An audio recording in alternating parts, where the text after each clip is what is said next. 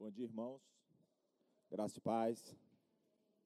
Vamos à exposição é, da primeira carta de Timóteo, capítulo 3. Irmãos, o título dessa mensagem, ou o tema dessa mensagem, gostaria que pudesse ser exibido aí, que, que é o seguinte: características imprescindíveis para uma liderança crível. Essas características nós colocaríamos ela em diversas áreas da nossa vida. Se nós tivéssemos que contratar um profissional, se nós colocássemos essas características como um pilar para nós contratarmos um profissional para a nossa empresa, com certeza nós colocaríamos essa, essas características para contratar esse profissional. Nós, como pais de meninas, tivéssemos que escolher um genro nós colocaríamos com certeza essas características para ter um genro. E, é, e da mesma forma, uma nora, né? aquelas pessoas que buscariam uma nora para os seus filhos, com certeza ele é, escolheria uma nora com essas características. Ou seja, em qualquer área da vida, ao colocarmos essas características, a gente vai ver algo é, extraordinário por quê? Porque ela se aplica à vida do pastor, à vida do diácono, à vida do líder de ministério, como de diversas áreas da vida. Se nós colocarmos isso em prática, nós, nós seremos mais felizes, nós teremos uma vida é, extraordinária. A igreja será forte, a liderança será forte, a igreja terá credibilidade na sociedade e nós vemos, vamos ver coisas extraordinárias acontecerem. Esse texto é um texto que é, é um, uma carta que Paulo é, escreve a Timóteo, dando ori algumas orientações, e essa é na área da liderança. Né? Ou seja, qual é o contexto que estava acontecendo, qual é o contexto dessa, desta carta? Deus havia, estava fazendo uma obra extraordinária na cidade de Éfeso.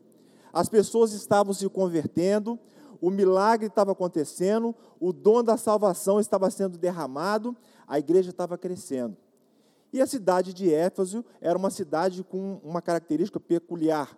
Ali existia o templo da deusa Diana, um templo no qual é, as orgias e a bebedeira desenfreada fazia parte do culto à deusa Diana, a Diana dos Efésios. O templo de Diana era gigantesco. A cidade de Éfeso ficava numa região onde, era onde existia um porto e um fácil caminho, tanto para o ocidente quanto para o oriente. Na cidade de Éfeso vinha todo tipo de pessoa.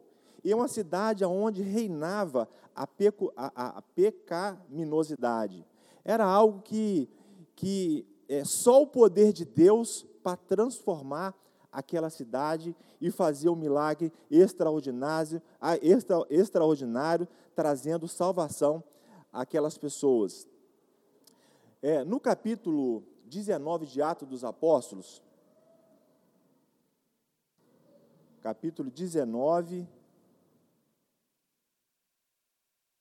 tem uma passagem que fala para nós isso aqui.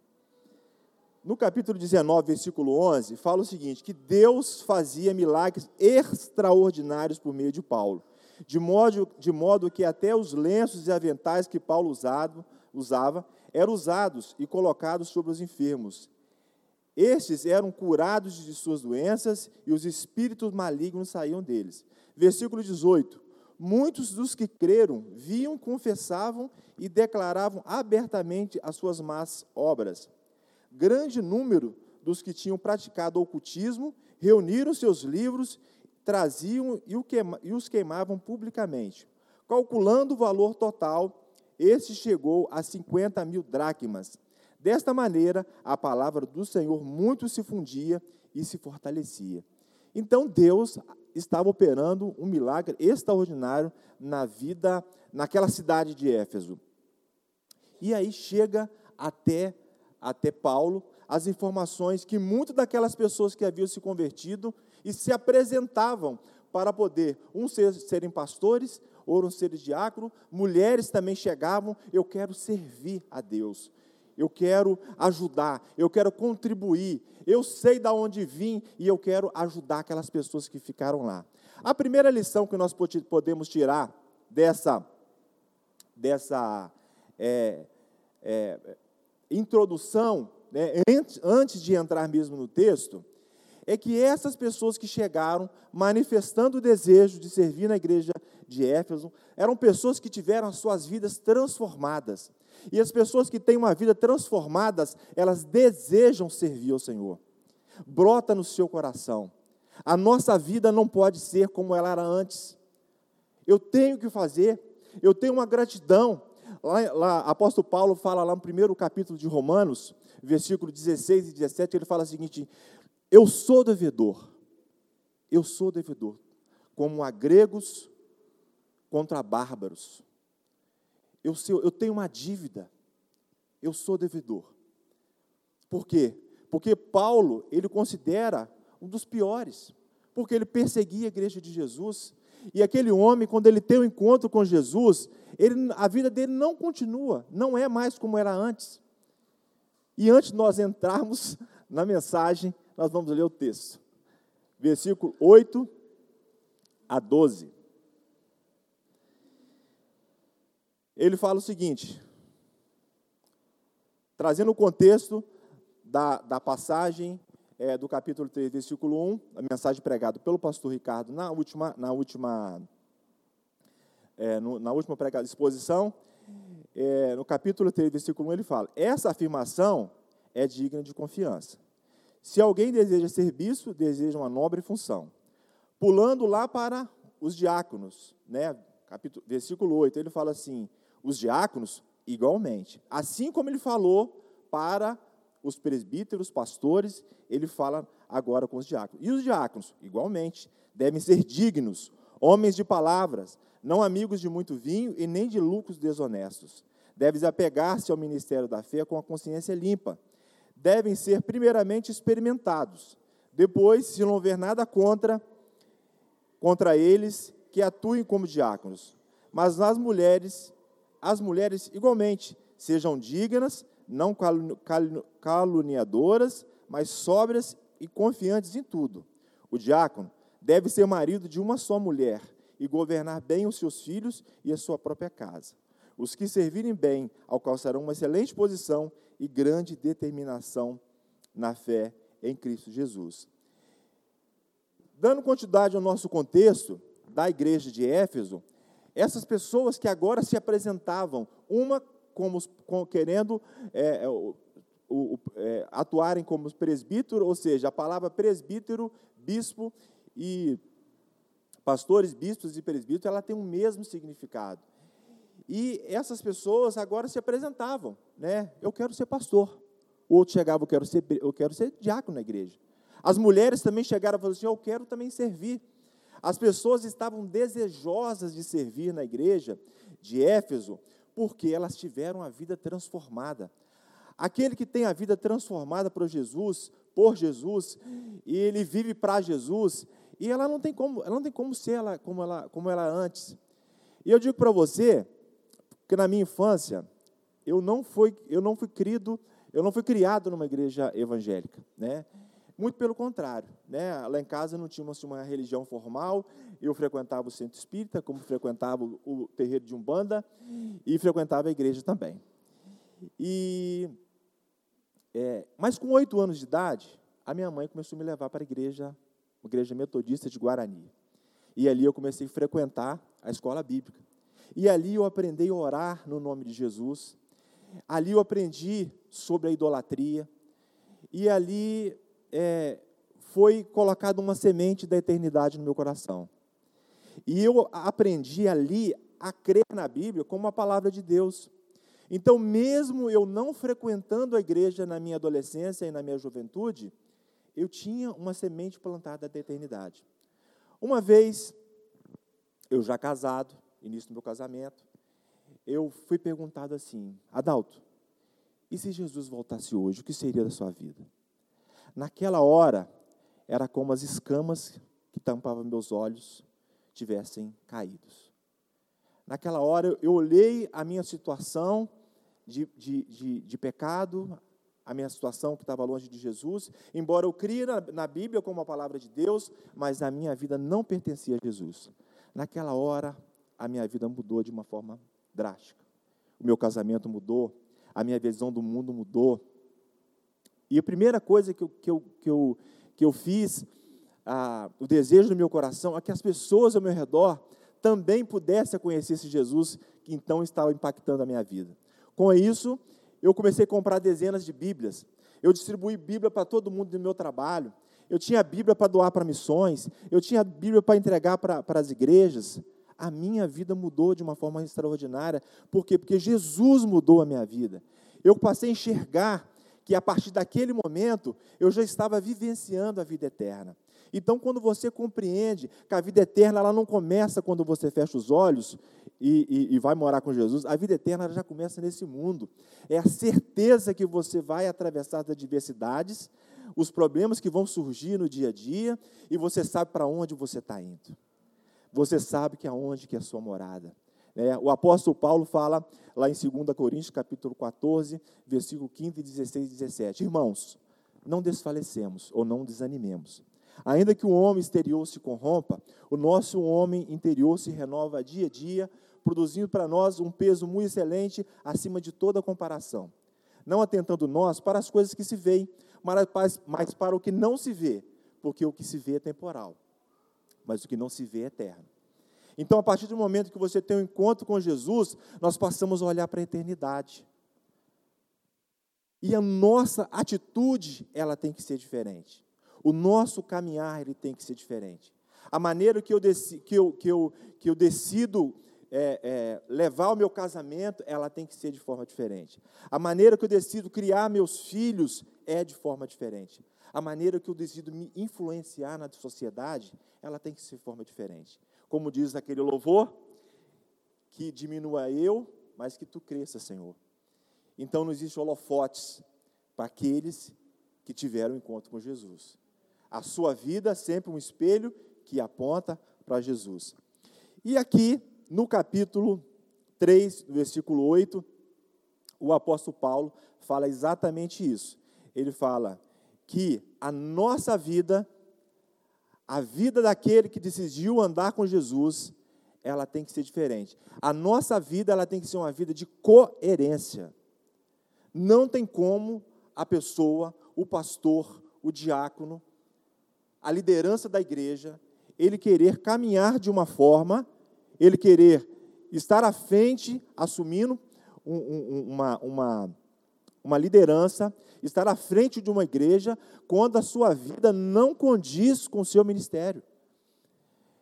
Aí você fala assim, Adalto, mas isso aí é óbvio que você está falando. Mas muitas das vezes nós não vimos isso acontecer. Às vezes, conversando com pessoas de diversos lugares diferentes, parece que nós não estamos falando de igreja. Aquilo que é tão óbvio, que era para ser o padrão, acaba se tornando exceção, infelizmente. Aquilo que é padrão acaba se tornando exceção. E Paulo exorta a Timóteo, um jovem pastor, dizendo exatamente isso. Olha, existe um padrão para seguir aquele que quer ser diácono, igualmente aquele que quer ser pastor, ele tem um, tem um padrão para seguir. E qual é o padrão? Ele fala o seguinte: olha, que essa pessoa seja, seja, seja, deve ser digno, né? Ele precisa ser uma pessoa digna, ele precisa ser merecedor. As pessoas têm que estar tá vendo, que estão vendo essa pessoa, essa pessoa que está vendo essa pessoa, a pessoa que está vendo seu líder, tem que ver que existe uma coerência.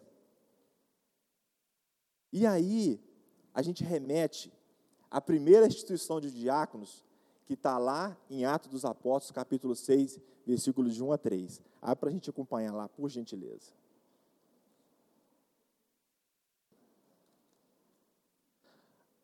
Atos dos Apóstolos, 6, versículo de 1 a 4.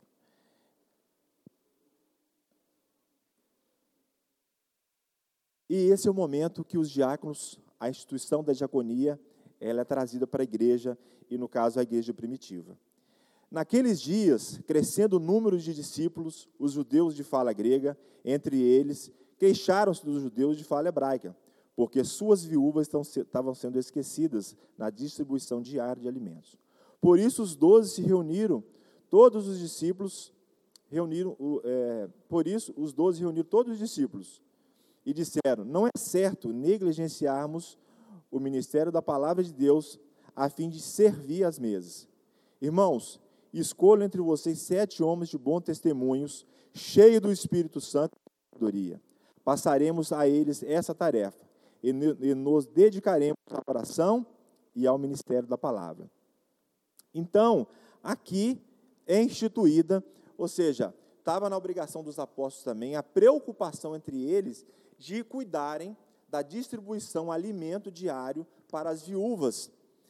E o que estava acontecendo? As viúvas de fala grega estavam sendo esquecidas, né, pela, pela, pela liderança da igreja. Então, eles instituem né, é, sete, sete diáconos para que pudesse cuidar né, da, da, da igreja, cuidar da, da distribuição da cesta básica, para que ninguém, para que ninguém fosse sofrer falta alguma. E, é, curiosamente, essas pessoas que foram eleitas, a grande maioria delas são pessoas de fala hebraica, hebraica não, grega. Então, para que, é, num, num, sentido de cuidado com, aqueles, com aquela igreja, com aqueles irmãos, é, essas pessoas não pudessem sofrer mais falta, ou seja, as suas necessidades foram supridas. Então, os diáconos, eles foram, foram instituídos é, na igreja primitiva exatamente para que pudesse é, nada de, de ver se faltar para, para, para, aquele, para os irmãos é, no, no sentido da provisão do alimento. Essa era a proposta diaconal. Nos dias de hoje, o diácono ele acaba também tendo algumas funções. A grande maioria das igrejas utilizam o diaconato como é, uma parte também da sua administração. Então, por isso que é, os diáconos, existe uma responsabilidade dele, não só é, na questão é, de servir, de, do cuidado da assistência social da igreja, como também numa responsabilidade de caráter. Por quê? Porque muitas das vezes o diácono né, assim como uma liderança, ele vai saber de assuntos que são de assuntos particulares, são assuntos é, é, é, é, cuidados, uma coisa que a igreja ela precisa saber no modo geral. Então, ele precisa ser uma pessoa de confiança do pastor. Ele precisa ser uma pessoa. Existem é, missões que são dadas para os diáconos, é, muitas vezes para intervir, auxiliar alguma pessoa, que ele precisa de ter a confiança do pastor que aquele assunto vai ficar entre ele e a igreja. Por isso que há a necessidade que a pessoa que está à frente, ela seja uma pessoa que é, ela tenha essas características. O diácono, ele deve ser digno, homem de palavra, não amigo de muito vinho, nem de lucro desonestos. É, esse era um dos problemas que a cidade de Éfeso enfrentava. Né? Na adoração de Diana, onde a bebedeira era algo desenfreada, algo que acontecia, e ele coloca, e ele traz para isso que a pessoa que, devia, que deveria ser diácono, ela não podia ser uma pessoa entregada, que entregava a bebida. Porque a pessoa que entrega a bebida, ela está disposta a, a, a intempéries da própria bebida. E eu gostaria de trazer um testemunho pessoal meu, é, não é nem meu, mas é do meu pai, quando a minha mãe estava grávida, é, até esse ponto, a, meu pai era uma pessoa que bebia e fumava.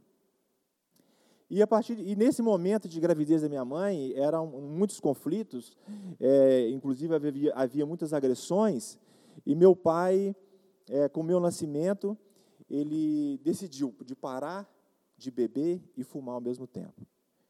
E mais tarde a gente questionando isso, poxa pai, mas você não toma cerveja e tal? Ele falou assim: Olha, é, eu decidi, eu escolhi, a partir do seu nascimento, que eu nunca, eu nunca é, daria esse mau testemunho, mesmo meu pai não sendo crente. Se amanhã você decidisse beber, chegar em casa carregado, eu nunca gostaria de carregar essa culpa. E aí você fala assim, mas por que, que a igreja não libera a bebida, sendo que a bebida fala que não deve ser dada muito, muito vinho? Ah, porque então pouco pode. Por quê? Porque as pessoas são diferentes umas da outra. Uma toma da número 1 a 51 e fica sóbria. A outra toma um copo e fica doido. Então a igreja não pode falar o seguinte: olha, você pode beber, você não pode. Você pode beber pouco, porque as pessoas são diferentes. E aquele que deseja uma liderança na igreja, aquele que deseja servir na igreja, ele não pode ser uma pessoa dada à bebida. Como também ele não pode ser é, é, uma pessoa apegada a lucros desonestos, uma pessoa que não está importando de onde que vem seu dinheiro. O importante é estar com o bolso cheio. Por quê, irmãos? Porque a nossa vida, quando nós entregamos, quando nós somos alcançados pelo Senhor, a questão financeira ela muda completamente. Nós descobrimos que nós não temos nada, ou melhor, nós temos tudo, e tudo é do Senhor. Assim como o apóstolo Paulo fala o seguinte: ora, nu nós viemos para esse mundo, nu dele também nós iremos. Se temos que comer e do que vestir, nós nos damos por satisfeito. E a, o apóstolo Paulo, nesta carta a Timóteo, ele combate muito as fábulas profanas que são introduzidas dentro da igreja. E talvez a teologia da prosperidade são uma das maiores fábulas profanas trazidas no seio da igreja. Porque você é filho do rei, você merece o melhor, você tem que comer o melhor dessa terra, você não pode faltar nada. Isso é uma mentira que foi introduzida no, no seio da igreja. Porque, na verdade, nós somos filhos do rei, nós temos tudo. Mas nós estamos vivendo nesse mundo. Nós estamos aqui de passagem. A nossa pátria é na eternidade junto com o Senhor. E faz com que a nossa vida mude diferente. A questão financeira, se Deus permite nós vivermos aqui, que nós possamos viver com dignidade, nós possamos viver satisfeitos com aquilo que Deus tem nos colocado. Para uns, Deus abençoa de uma forma extraordinária. Deus dá condições financeiras extraordinárias. Eu já vi pessoas que eram vivia na escravidão do pecado, vivia na prisão financeira, mas essas pessoas foram tocadas pelo Senhor Jesus e mudou. Eu já vi pessoa doar carro, entregar carro, ó, isso aqui todo ano para a igreja, todo ano para missionário, por quê? Porque Deus abençoou algumas pessoas de forma extraordinária para que ele possa ser instrumento na sua obra. É para que os recursos que Deus tem colocado na sua empresa, tem colocado na sua casa, tem provido, é para que você seja um canal de bênção e que possa abençoar a obra no qual ele tem te chamado. Versículo é, 10. Devem ser experimentados depois, se não houver nada contra, que eles, que eles atuem como diáconos.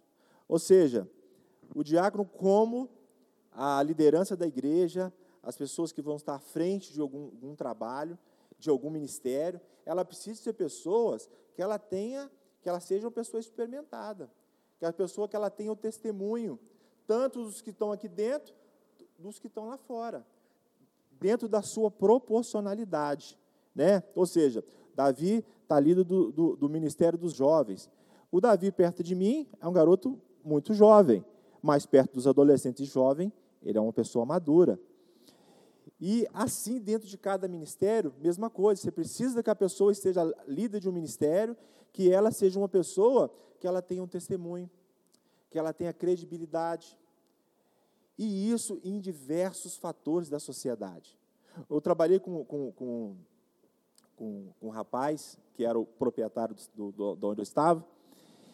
E daqui a pouco ele, se converteu, mas ele dava um péssimo exemplo na pontualidade. Ele atrasava umas duas horas para chegar no, no, no, seu recinto de trabalho.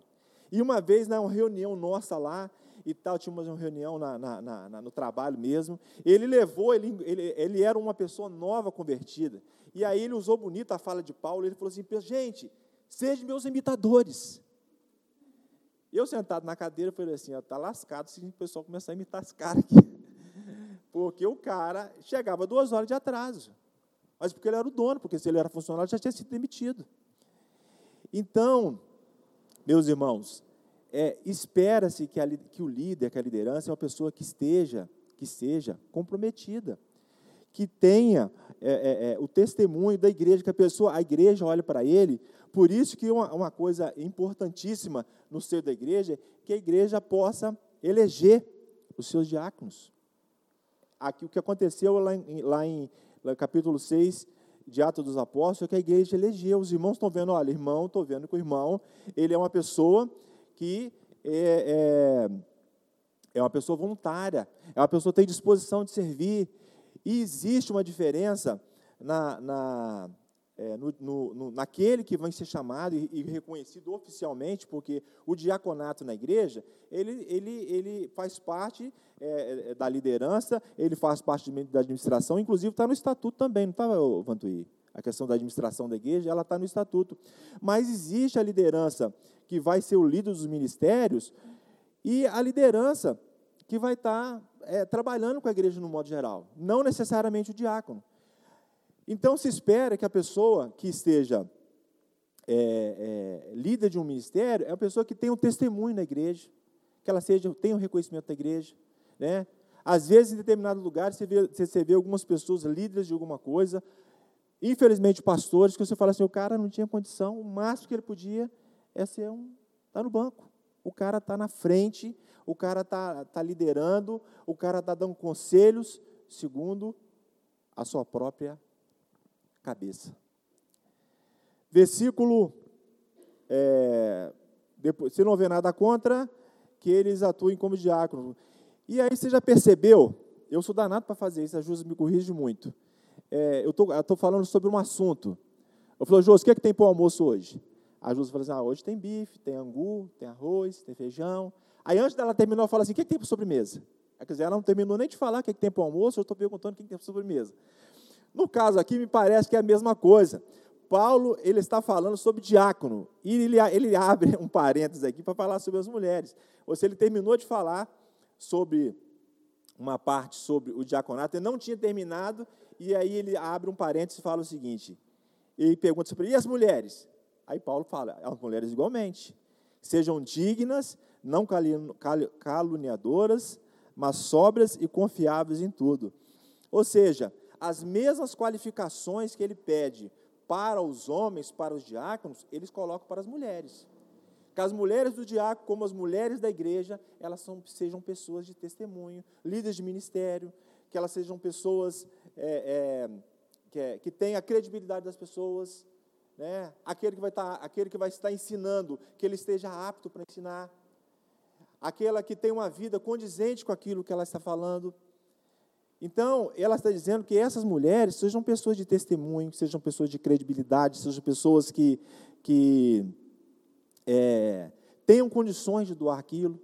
Aí você pergunta assim, mas olha, Adalto, eu não tenho condição de ter de ministério, nem líder das mulheres, nem de pregar aqui na frente. Eu tenho condição de servir. Amém, irmã? Se você quer servir, tem um almoço aqui embaixo. Se você sabe picar uma couve bem picada, você está servindo ao Senhor. Se você faz um, um, uma visita no, no, no, no, orfanato, você está você tá, é, servindo ao Senhor. Você está atendendo no hospital, você está servindo ao Senhor. Você está socorrendo o seu vizinho, você está servindo ao Senhor. A gente não precisa de título para servir o Senhor. Eu estou nessa igreja desde 2015. Isso que me tornei, fui, fui, fui diácono em 2016. E grande parte da minha vida, eu trabalhei também com plantação de igreja, e lá eu fazia de tudo. Lá eu era professor de criança, lá eu dirigia culto, lá eu pregava. A grande maior parte da minha vida não tinha título nenhum. Eu tenho uns irmãos muito queridos e amados da Assembleia de Deus, lá do Rio de Janeiro, amigos meus, pastores. E aí chegou uma vez para mim e falou, Dalton, e aí, como é que está seu cargo lá? Eu falei, irmão, não tem cargo eu sou servo. Eu estou para servir. Por quê? Porque assim como foi falado na escola bíblica hoje dominical sobre esse assunto, na casa de Deus não existe, não existe hierarquia militar. Nós temos aqui o obreiro, que é o soldado, virou diácono, virou cabo. Aí ele vai, virou presbítero, ele se tornou sargento. E aí quando ele virou pastor é o tenente. E depois ele, ele é, em outras igrejas tem o, o bispo, aí ele já virou tenente coronel e aí daqui a pouco ele, ele é, é, vira apóstolo, pronto, general da igreja. A igreja, a igreja cristã primitiva não é assim, não. Existem funções diferentes. O diácono tem uma função, o presbítero tem outra função, o pastor tem outra. Igreja que tem bispo também tem outra. O bispo ele não é o mais poderoso. Não, a função de bispo no, no, no, no original ela significa administrador. A igreja que tem um governo episcopal, aonde existe um bispo e ele vai administrar aquelas igrejas que estão sob a tutela dele. Ele não é o maior, ele, o cargo dele não é o mais elevado. Ele está ali para servir como diácono, ele está servir como pastor, ele é mais um servo da obra do Senhor. E agora ele entra no lado pessoal. Ele está dizendo o seguinte: que o diácono deve ser marido de uma só mulher. Aí você fala assim, mas ó, isso aí é óbvio. Já viu um diácono, pastor, marido de duas mulheres? Mas no contexto da igreja, da cidade de Éfeso, a fornicação, o adultério, isso era uma coisa normal. E Paulo, nas suas diretrizes para Timóteo, ele fala que o diácono, ele precisa, ele precisa ser esposo de uma só mulher. Saber governar os seus filhos e sua própria casa. Irmãos, eu sempre vou abrir o confessionário e vou falar até questão especial minha de Josi. Eu, diversos problemas que às vezes surgem em casa, eu falo, olha, só estamos indo para a igreja. Ou você me perdoa, ou, eu, ou, ou, hoje não vai para a igreja hoje. Eu não posso vir para cá para vir de fachada. Eu não posso estar é, tá envolvido numa obra espiritual, uma obra tão séria, porque nós estamos tratando da eternidade. Nós somos agentes de transformação, um instrumento de Deus para que as pessoas venham a Cristo. E a todo momento nós somos espelho. Nós espelhamos a glória de Jesus e as pessoas estão sempre olhando para nós. Então, eu sempre falo com ela: olha, você precisa me perdoar, porque senão Deus não vai nem ouvir minha oração. O que, é que eu vou fazer na igreja hoje? Da mesma forma, você não vai me perdoar, você não vai me pedir perdão, não? Eu estou esperando, ó, daqui a pouco é o culto. E tem que ser assim. A nossa vida, irmãos, ela tem que ser condizente com aquilo que nós vivemos. Nós somos, é, muitas das vezes, observados pelas outras pessoas. Tem coisas que você pode fazer pela sua esposa que ninguém mais pode. Você casado, marido, o único que pode pegar na mão da sua esposa de noite e orar com ela é você. Não tem outra pessoa para fazer isso. Você, esposa, é a única pessoa que muitas vezes pode botar a mão na sua cabeça do seu marido e orar por ele à noite. Às vezes, muitos nós, homens, carrega o estigma de super-herói, é, super-poderosos, como na verdade nós temos o nosso momento de fragilidade. E a única pessoa mais perto que pode fazer isso é a nossa esposa.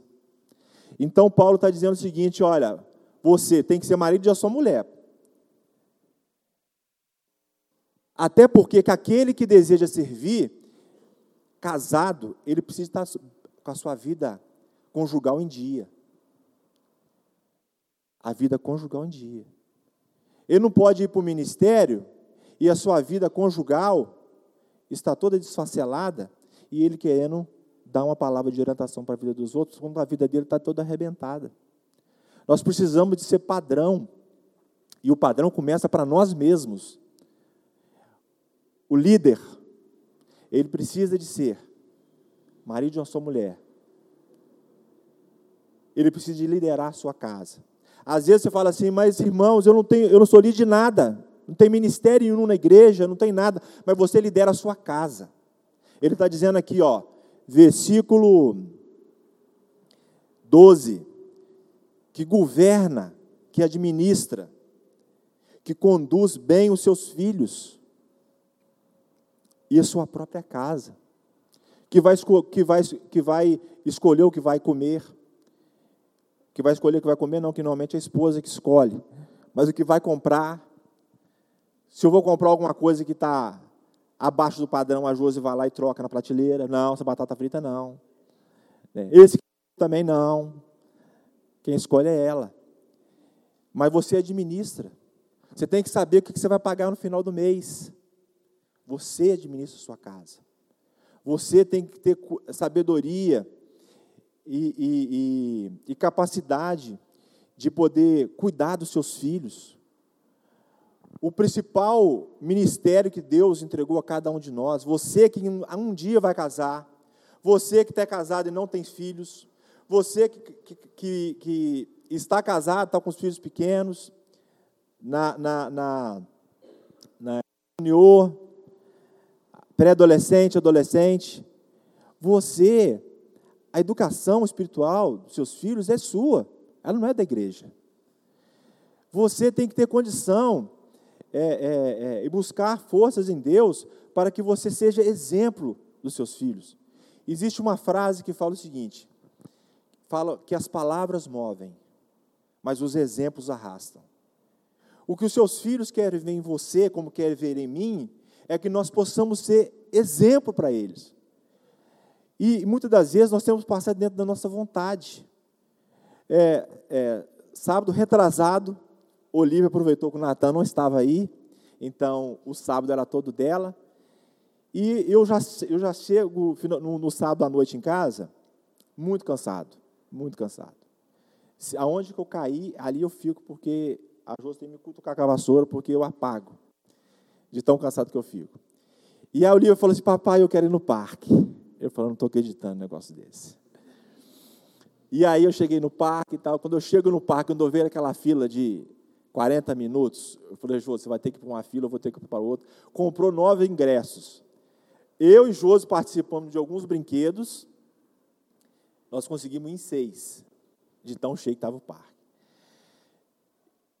Mas é minha filha.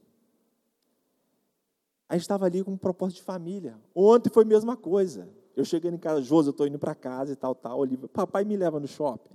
Tem um brinquedo novo lá. E aí eu levo minha filha. Como é que eu não levo?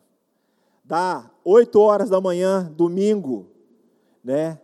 Olivia, eu estou dormindo, a Olivia chega prontinha. Papai, já estou pronto para a escola bíblica. Aí eu olho para ela assim. Não, minha filha, vamos.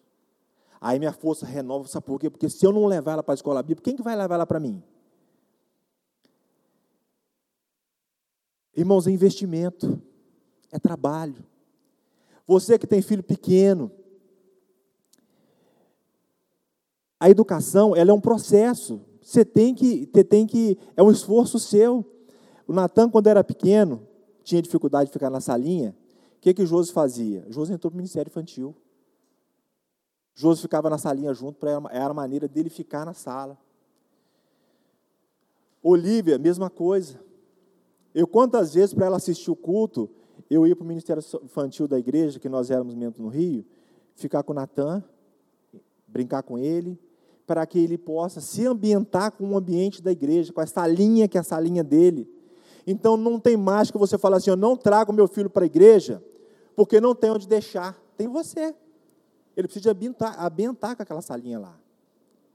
Ele precisa saber que aquele espaço ali é dele, que ele estaria para aproveitar, para poder usufruir daquele espaço.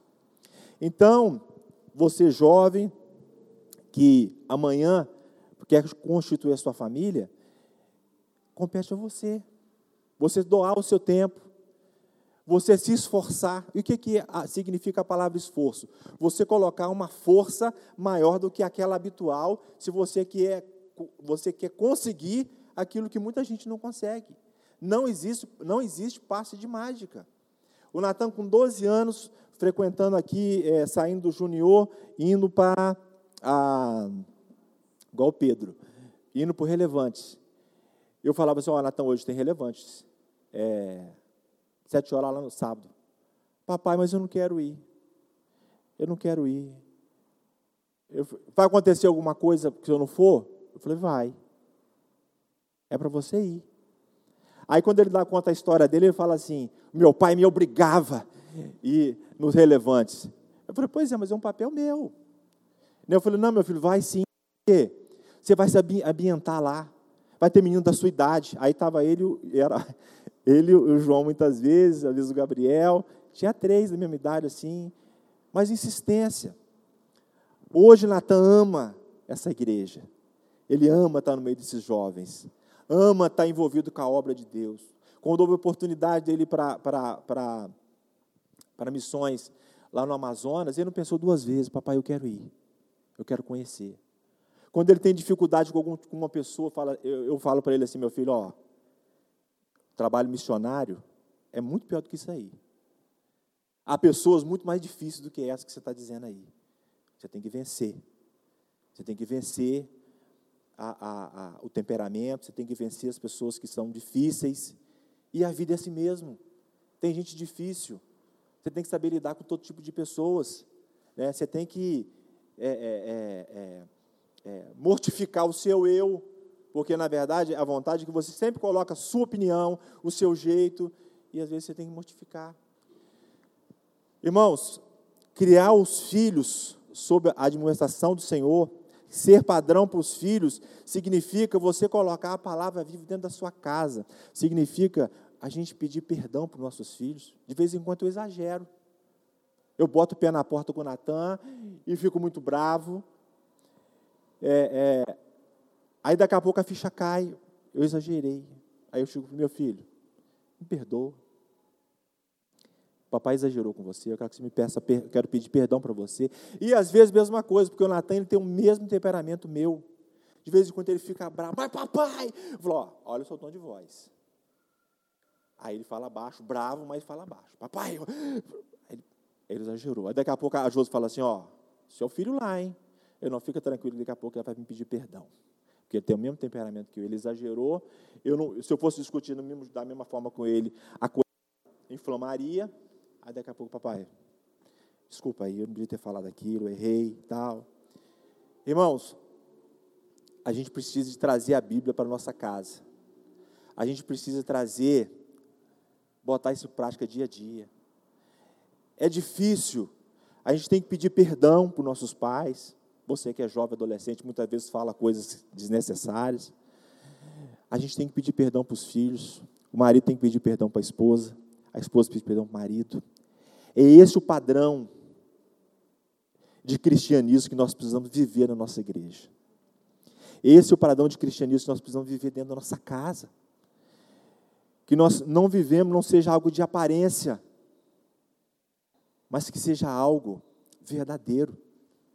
Mesmo, da mesma forma, nos nossos relacionamentos, na sociedade, quando a gente exagera, é, naquilo que eu quero é, é, é, para o meu próximo. Que a nossa vida seja uma vida que ela tem coerência. Que que o diácono, que o líder, que o servo do Senhor seja marido de uma só mulher, que tenha uma vida conjugal intensa e de preferência constante. Que possa criar os filhos na administração do Senhor, que seja exemplo, que saiba governar a sua casa. Irmãos, quando os filhos são, última pincelada nessa parte de família, os filhos são pequenos, quem manda em casa é nós, é o pai e a mãe. Depois que ele atingiu seus 20 anos, e ele quiser caminhar de outra forma, aí o caminho é deles. Mas nós pais sempre orando, pedindo, Senhor, abre os olhos, converte o coração, abre os olhos, converte o coração. Mas nessa fase de idade, somos nós. É nós que trazemos para a igreja, é nós que investimos. É, com seis anos de idade, Natan ainda não tinha completado sete. Vocês me perdoem estar sempre citando Natan, mas como meu filho e minha experiência de filhos é com eles, então eu não tenho outros para poder, poder citar. Então, com seis anos, nós investimos, nós investimos ele no acampamento de Mocidade para Cristo, lá em Belo Horizonte. Ele tinha seis anos de idade. Olha, que investimento. Natan, com seis anos de idade, ele, é, lá só pode a partir dos sete, e, e, ele fazia sete uma semana depois, então eles permitiram que ele participasse. É, nos três cultos que houve, havia, havia apelos, né, porque era um culto na linguagem da criança, havia um apelo, falava da eternidade, falava do inferno, falava do céu, e aqueles que gostariam de entregar sua vida para Jesus. Ele com seis anos de idade, em todo o culto que falava, quem quer entregar a vida para Jesus, ele levantava sua mão. Três vezes foi lá na frente, entregando a vida para Jesus. Depois vem a maturidade, uma vez é o suficiente. Né? Embora toda vez que eu ando de avião, eu faço minha profissão de fé e entrego minha vida para Jesus de novo. Porque é assim que eu me sinto. Senhor, minha vida é do Senhor. Toma aqui, olha, reconheci seu filho, seu filho como o caminho, a verdade e a vida, que me leva para a eternidade. Olha, eu estou andando nesse avião, mas a minha vida é sua. Eu faço a profissão de fé toda, toda, vez que eu entro no avião. Mas é isso aí, nós somos chamados, e todo momento, nós estamos no avião aqui na terra. Nós não sabemos. Estamos sempre num grande bingo, que daqui a pouco a nossa pedra canta. A gente não sabe a hora que ela vai ser cantada. O importante é que nós estejamos preparados. O importante é que nós sejamos homens e mulheres, servos do Senhor, disposto a servir, disposto a, a estar sempre pronto para a hora que a pedra cantar, a gente está preparado. A gente tem que ser homens e mulheres, servos do Senhor, desejoso de ser um instrumento dentro da nossa casa, exemplo para os nossos filhos, exemplo para o nosso cônjuge, exemplo para a nossa família. Que nós possamos ser homens e mulheres comprometidos a servir o Senhor e ter essa vida transformada pela palavra dele. Finalizando, nem olhei para o esboço.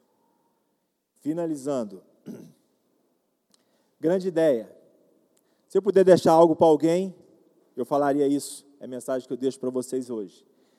Na vida pessoal, como na na vida pessoal como na obra do Senhor, a vida moral quanto a espiritual são inseparáveis. Não tem como eu querer levar uma vida espiritual quando a minha vida moral não condiz com a minha prática. E finalizando, um testemunho de um pastor, amigo meu no Rio de Janeiro, pastor Valmir Caldino. Ele, ele contou uma, uma experiência dentro do ônibus, indo para o seminário. E, e aí ele estava dentro do ônibus com a sua Bíblia. E aí uma irmã, né, entrou uma pseudo-irmã, e começou a conversar com ele, viu que ele estava com a Bíblia na mão, sentou do lado dele. Falou, a paz do Senhor, meu irmão. A paz do Senhor. Falou, ah, irmão de que igreja? Sou da igreja batista. Ah, é? Você crê nos dons espirituais? Ela, ele creio. Ah, sei. Qual é o dom do irmão? Não. O dom é. Gosta de trazer a palavra. Ah, irmão gosta de pregar? Ah, muito bem. Pois é, meu dom é de revelação. Deus tem me falado coisas tremendas. E aí, o assunto começou dentro do ônibus. O, o irmão, pastor, e a, e a pessoa que tinha entrado com ele dentro do ônibus.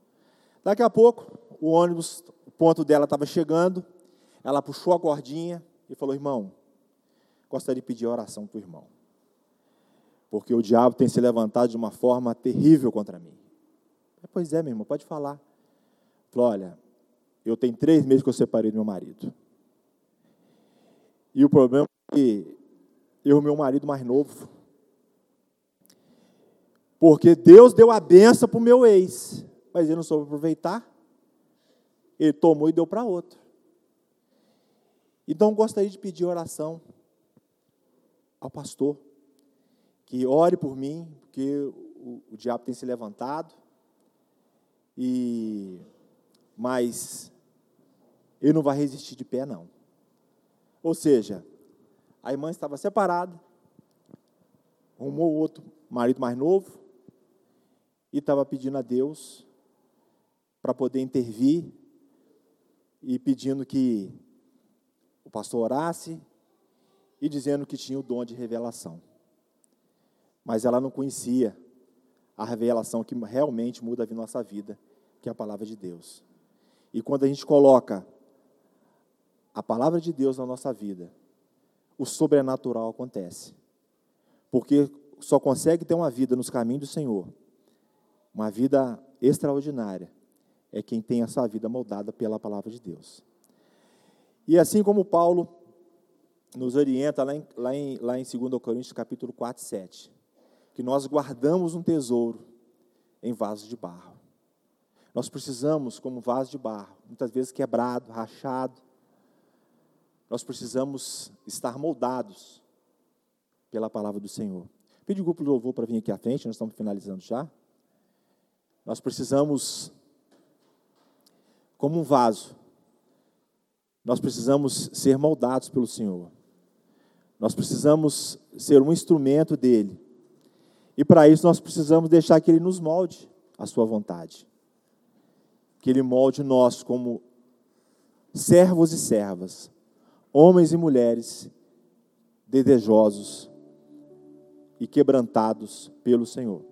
Eu não sei como você entrou aqui hoje, o que essa palavra falou no seu coração, mas eu gostaria de orar por nós, orar pela nossa igreja, que nós possamos ter uma vida que condiz com o nosso testemunho, que nós possamos ser servos e servas, homens e mulheres, comprometidos com a causa do Evangelho, homens e mulheres dispostos a conduzir as pessoas à eternidade, ser instrumento para levar Jesus àqueles que ainda não conhecem.